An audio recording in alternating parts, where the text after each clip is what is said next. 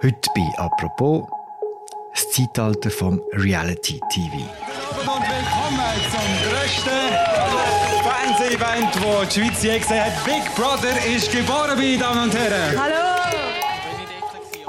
Seit 20 Jahren lassen sich Leute in Häuser sperren und dabei filmen.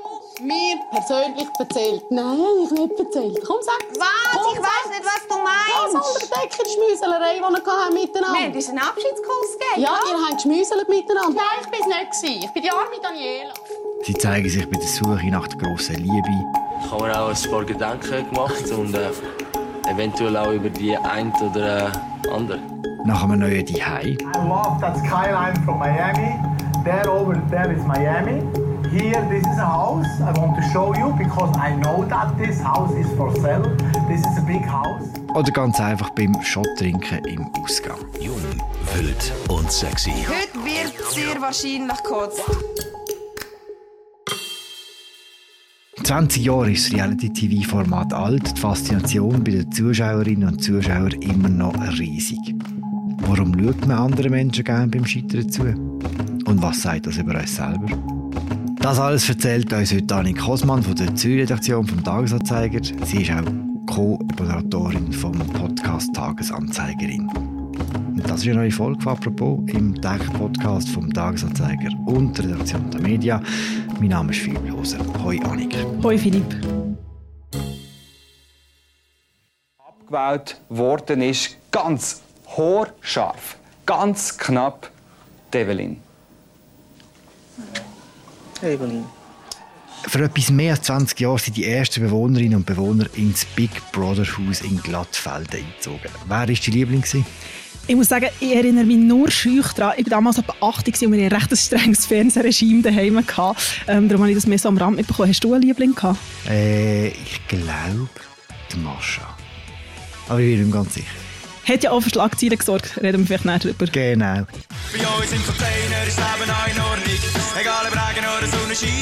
Wir schauen selber für uns, was durchgeht. Und niemand tritt uns rein. Für alle, die, die sich nicht mehr erinnern können, was war das für eine Sendung damals? Was haben die dort gemacht? Also, es war eine Sendung, in der zehn Leute sich freiwillig in ein Haus einsperren oder echt dort sind eingezogen in die Villa und sich dabei 24 Stunden filmen bin jetzt ehrlich. Ich kann wegen dir heute rauswählen. Man muss sagen, das ist ein Format, das vorher auch schon in Deutschland gegeben hat in anderen europäischen Ländern. Und ist dann in die Schweiz gekommen und ist wirklich wahrscheinlich so das grosse erste Format hier in der Schweiz. Die haben mich rausgekehrt. Wo raus? Weil sie gesagt haben, sie sind Arschkriecher. Als ich dicker bin, geschlafen bin, Man kann sich gar nicht vorstellen, was das für eine Aufregung gesorgt hat, oder? Es ist wirklich interessant. Ich habe auch für die Geschichte, die ich geschrieben habe, mit Dani Vorler ähm, geredet. Der eine oder die andere kennt ihn vielleicht heute als SRF 1-Moderator. Und er hat damals, das war wirklich so seine Fernsehanfänge, auch mitmoderiert bei Big Brother. Ja, meine Damen und Herren, durch diese Türen werden unsere Kandidatinnen und Kandidaten heute oben dort Glattfelden ins Big Brother Haus einziehen. Er hat mir auch gesagt, eben, das kann man sich nicht vorstellen, es sind Tausende von Leuten für das Staffelfinal vor die Villa. Also es gibt auch noch Bilder von damals. Und es war ein riesen Ding, oder auch die Kandidatinnen und Kandidaten, was man dort alles gesehen haben. Und man hat ja jede Woche hat das Publikum können wählen, wer in dieser Wege soll bleiben und wer soll gehen. Und es haben verschiedene Dramen zugetragen. Und die, die nachher gewonnen hat, Daniela, die hat nach 150'000 Franken gewonnen. Es ist, Fun Fact, an diesem Tag auch noch 30 geworden. Und es ist aber auch noch interessant, weil sie hat später nachher gesagt hat, sie, hat sich, sie würde es nie mehr machen. Damals Mhm. hat sie gesagt, ich fühle mich wie ein Star. Aber rückblickend würde sie es nicht machen. Es war ein rechter Tabubruch, dass man das gemacht hat. Es war ein riesiger Tabubruch, ich glaube, vor allem in der Schweiz. Also nochmal, man hat 24 Stunden gefilmt, es hat auch so Szenen gegeben, vielleicht der eine oder die andere kann sich an Nadim erinnern, das war glaube ich so ein bisschen der Schönling, gewesen, also ein bisschen der beliebt. Er ist eben mit besagter Mascha, die du erwähnt hast, und hat so eine Szene gegeben, wo sie sich so in ein Räumchen zurückgezogen haben. Es hat zwei andere Kandidaten gegeben, die man wirklich sehr explizit gesehen hat, bei, sagen wir es mal so, intimen Aktivitäten. Und Fernsehschweiz hat einfach vorher nie so etwas gesehen. gehabt. Ich meine, wenn man jetzt zurückschaut, ist das sehr, sehr harmlos. Im Vergleich mit Schweizer Format, aber vor allem auch mit ausländischen. Mhm. Man hat damals das Gefühl gehabt, das Ende der Zivilisation ist vor der Tür, weil im Mensch wird die Würde genommen, so, oder? Absolut. Also ich glaube, man muss es so ein bisschen einordnen. Also, ich meine, es war ja immer so gewesen, wenn ich sage jetzt mal, neue massenmediale Technik ist aufgekommen. Aber es war beim Radio so gewesen, es war beim Video so gewesen, es war bei allem irgendwie so gewesen. Aber man muss glaube ich auch sehen, also ich meine, dort ist das Farbfernsehen hat knapp 30 Jahre gegeben. Historisch ist das recht eine kurze Zeit. Und ich glaube, ganz lange ist ja auch das Fernsehen, es hat so den informativen Charakter gehabt. Man hat vielleicht noch Sport geschaut, es war so öffentlich-rechtliches Fernsehen gewesen. Und irgendwie so in den 90er hat es ein Shift gegeben, es sind Private aufgekommen, es sind auch viel mehr, natürlich hat es vorher auch schon so Unterhaltungssendungen gegeben, im SRF oder auch in anderen Formaten, aber es ist wie, es, es ist wie ein Momentum passiert und dann um die Jahrhundertwende, das Internet ist langsam aufgekommen und ich glaube, das hat sich wie so ein bisschen potenziert, die verschiedenen Entwicklungen. Jetzt abgesehen von diesen paar Szenen, die du vorhin beschrieben hast, wo eben die Leute etwas Intimes gemacht haben, ist ja das Big Brother auch wahnsinnig banal gewesen, mit diesen 24 Stunden lang zuschauen beim Brötchen streichen, umsitzen und Staubsaugern. Warum hat das funktioniert?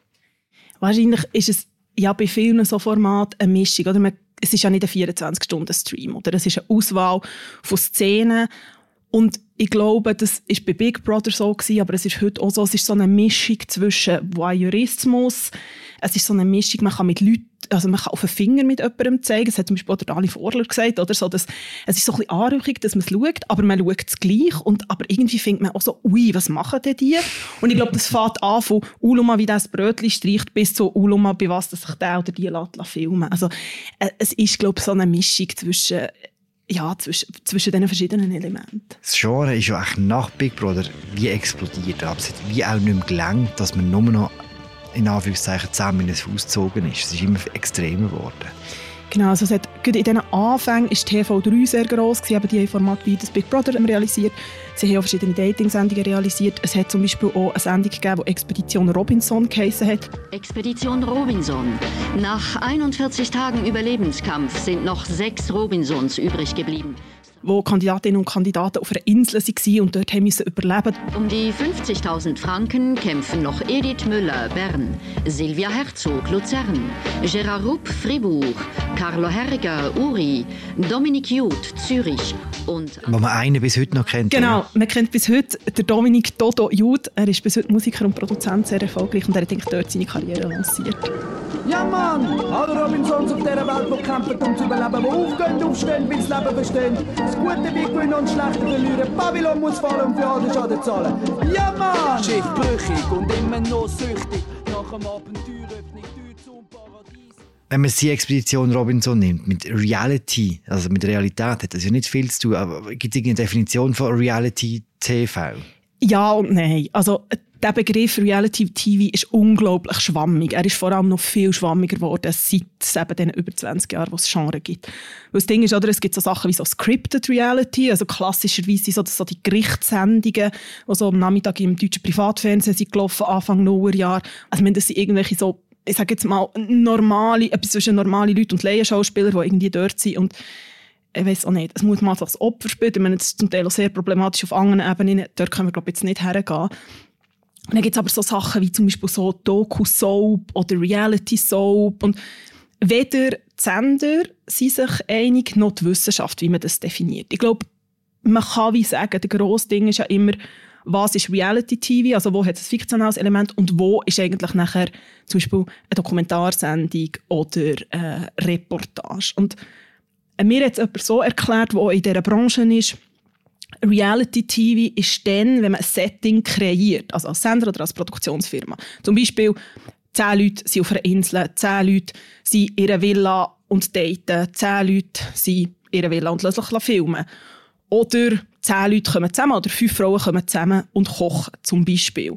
Und nachher ist wie die Reportage, wo man etwas begleitet, was sowieso passieren würde. Ein Arzt auf der Notfallstation, eine Jägerin, ich sage jetzt mal, jemand, der ein Business aufbaut und man begleitet die Person. Aber der Begriff ist sehr unscharf. Und zum Beispiel im Schweizer Fernsehen braucht der Begriff Reality TV nicht. Und ich habe auch mit den Verantwortlichen geredet. Und sie haben einfach wie so gesagt, sie seien wie breiter und sie, wollen wie, sie haben wie andere Formate. Bin ist eine Show oder Unterhaltung oder so. Wenn die Fernsehmacherinnen und Macher die Unterscheidung machen, ist das wie so eine brancheninterne. Aber für das Publikum passiert da schon etwas anderes. Da wird ja wieder der Begriff der Echtheit recht strapaziert am Schluss. das Publikum oder ist so ein breiter Begriff. Ich glaube, wenn man zum Beispiel Format nennt, zum Beispiel, was man jetzt aus Publikumssicht zum Beispiel auch wahrscheinlich eher als Reality-Format würde vom SRF jetzt betiteln, ist zum Beispiel sind die Auswanderersendungen ähm, auf und davon. Das ist bei einer Doc-Sendung. Klar, oder? Die Personen würden sowieso auswandern und sie sagen, wie sie haben wie einen anderen Ansatz. Und zum Beispiel auch bei dieser Landfrauenküche.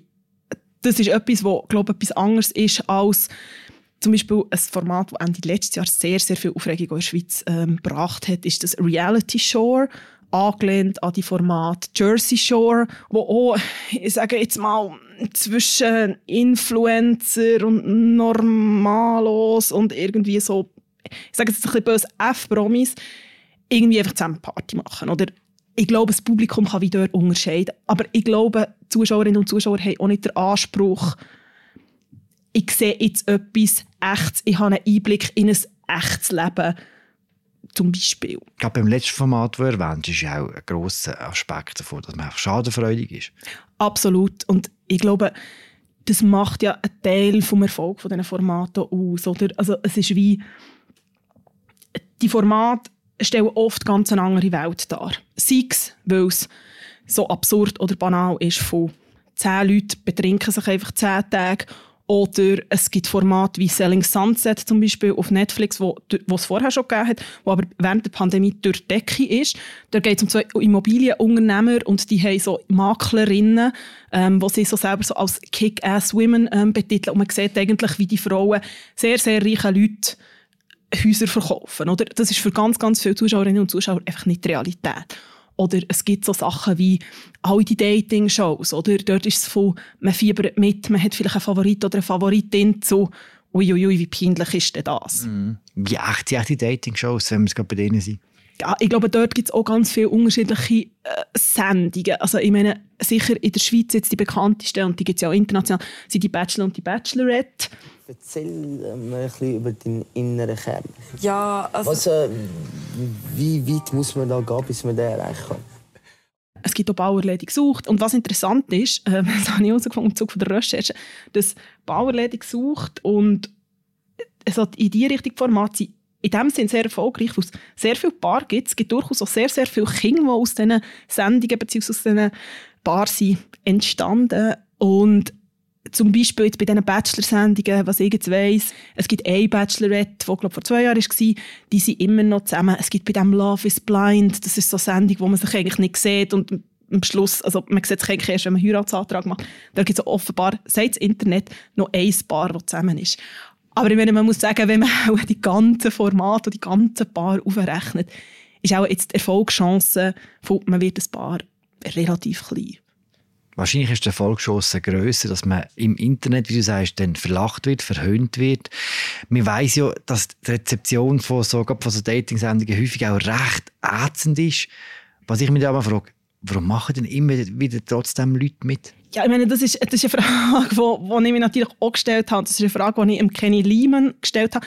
Er war zum einen zuerst Bachelorette-Kandidat und ist nachher Bachelor-Kandidat Und er hat einfach wie gesagt, es ist echt etwas, was man so einmalig erlebt. Oder ich habe ihn auch gefragt, ist das irgendwie zum, zum berühmt werden?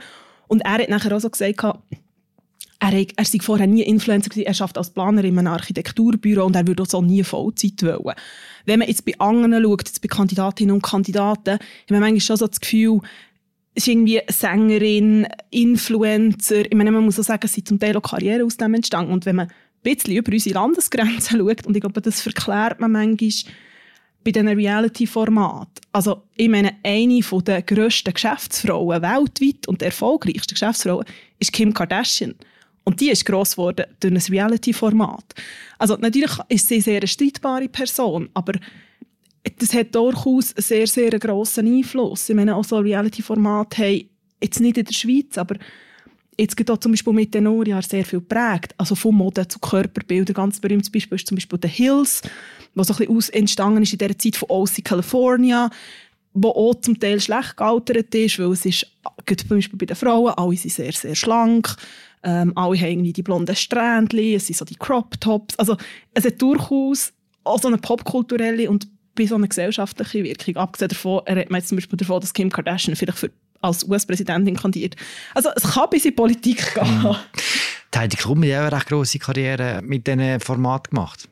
Genau, also sie hat Germany's Next Topmodel ja äh, gegründet, erfunden. Ich weiß nicht, ob sie es erfunden hat oder irgendeine Produktionsfirma. Ich muss dir jetzt leider sagen, ich habe heute leider kein Foto für dich. Und ich wünsche dir alles, alles Gute. Danke. Ich habe sehr viel hier gelernt, also vielen Dank.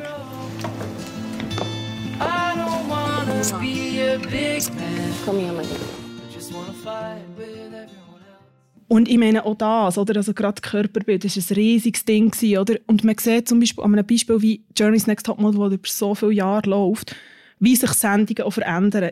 Ich habe es vorher gesagt, gewisse Sendungen altern sehr schlecht. Wenn man zum Beispiel in den Nullerjahren Format anschaut, sie sind oft sehr misogyn, sie sind sehr sexistisch, es kommt oft Bodyshaming vor.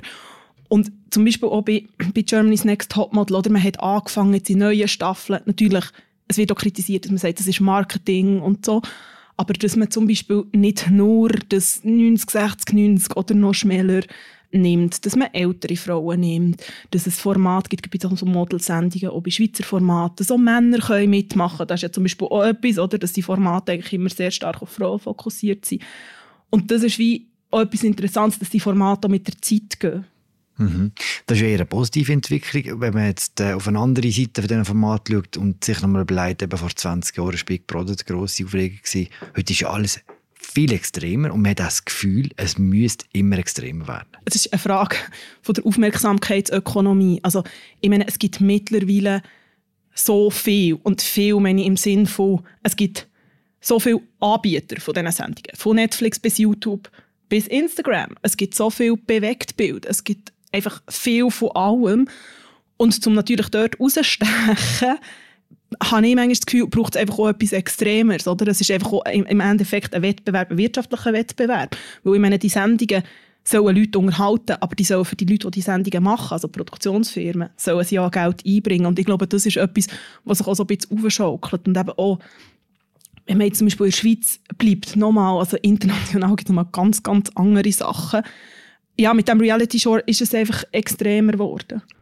Ich bin hier, um eine geile Zeit zu haben. Ich bin hier, um Spaß zu haben, neue Leute zu treffen. Ich habe auf jeden Fall Bock auf heiße Flirts. Ich kann es kaum abwarten. Man kann schon ein bisschen kulturpessimistisch werden. Ja, es kann man. Auf der anderen Seite, es hat sich ja immer verändert. Oder? Ich glaube, es wird immer seine Nische haben. Und ich glaube, auf der anderen Seite wird es aber auch immer Leute haben, die Philosophiesendungen schauen und bis heute Shakespeare lesen. es ist, glaube ich, einfach wie, oder es hat sich einfach der Begriff von der Popkultur aufgetan. Und irgendwie der Erfolg gibt ja diesen Sendungen recht. Also wenn man zum Beispiel schaut, was so in den letzten Wochen aktuell in den Top 5 auf Netflix ist, ist es zum Beispiel das Too Hot to Handle. Das ist also eine Dating, nicht Dating-Sendung, wo auch sehr attraktive Leute auf einer Insel sind ähm, oder an einem sehr schönen tropischen Ort. Ich weiß nicht genau, ob es immer eine Insel ist, aber nichts dürfen machen körperliches. Mhm. Kleine Big Brother Insider, jemand, der ganz sicher nicht eben Shakespeare gelesen hat, ist das Latko aus dem deutschen Big Brother. Sag mal ehrlich, muss man den kennen? Vom Namen her, Shakespeare. Den muss William Shakespeare. Ja, ja, doch, den kenne ich schon, aber wenn du mich jetzt fragst, was der alles gemacht hat, keine Ahnung. Ob der Also Roman Shakes- geschrieben hat, ob der Filme schon mitgemacht hat, oder Dokumentation, oder weißt du nicht. Keine Ahnung. Du hast vorhin YouTube erwähnt. Eigentlich ist ja YouTube wie die Erfüllung vom Reality-TV-Format versprechen. Du kannst dich selber 24 Stunden lang filmen, das ins Internet äh, stellen und im besten Fall schaut dir jemand zu. Inwiefern hat YouTube auch die ganzen Formate verändert? Ich weiß nicht, ob es nur YouTube ist oder auch zum Beispiel Instagram, weil das kannst du auf Instagram machen mittlerweile. Oder? Also, ich glaube auch dort, es ist eine parallele Entwicklung. Nochmal, wenn man so bei grossen Formaten schaut, international. Ich meine, sehr viele haben dort nachher eine Karriere gemacht. Und auch wenn sich jetzt von einer Sängerin bis zu einem Influencer jemand filmt für Instagram, ist ja eigentlich das auch eine Art Reality-TV. Die Person kuratiert einfach selber oder sagt einfach selber, was zeige ich von meinem Leben oder was nicht. Und wie, dort ist auch immer die Frage, wie echt ist es denn? Oder vom, vom Hoch zu, hey, ich sehe so gut aus, bis zum Tief von, hey, schau mal, ich brülle im Fall auch. Es ist immer ein Ausschnitt. Ich glaube, alles, was man sieht, außer jemand, der ihm sehr nahe steht, ist 24 Stunden bei einem. Ich glaube, es hat sich einfach verändert. Ich glaube aber jetzt nicht, dass YouTube oder Instagram in dem Sinne Konkurrenz für die anderen Formate sind. Wer kommt echt der Drang, sich 24 Stunden lang selbst zu beobachten und das auch in der Welt mitzuteilen? Ah, das ist eine grosse Frage. Also, ich meine, da gibt es so griechische Sagen, wo sich äh, junge Männer den ganzen Tag im See haben angeschaut Also, ist ich glaube, gut rausgekommen. Ist auch nicht gut rausgekommen. Aber das ist das, also ich glaube, so die Selbstbeobachtung und die Selbstdarstellung ist auch etwas, was es immer gegeben hat. Also Malerinnen und Maler haben sich auch selber gemalt, metergroß. Warum? Es hat sich, glaube ich, einfach mit der Technik ist einfach heute mehr möglich. Und nochmal, ich glaube, es ist einfach sehr, sehr viel schneller geworden. Bei uns im Container ist Leben auch in Ordnung. Egal ob Regen oder Sonnenschein. Wir schauen Danke für das Gespräch, Annik. Merci dir. Der Text von Annik Hosmann zum Format der Reality-TV-Sendungen werden wir euch in der Episodenbeschreibung verlinken. Und dann wünsche ich euch ein schönes Wochenende, weil das nämlich mit dieser Woche von «Apropos». Die Sendung wird moderiert von der Media Gabatuller, im Wechsel mit mir, dem Philipp Loser. Produziert werden wir von der Vivian Kuster und der Laura Bachmann. Und wir hören uns am Montag wieder. Ciao zusammen.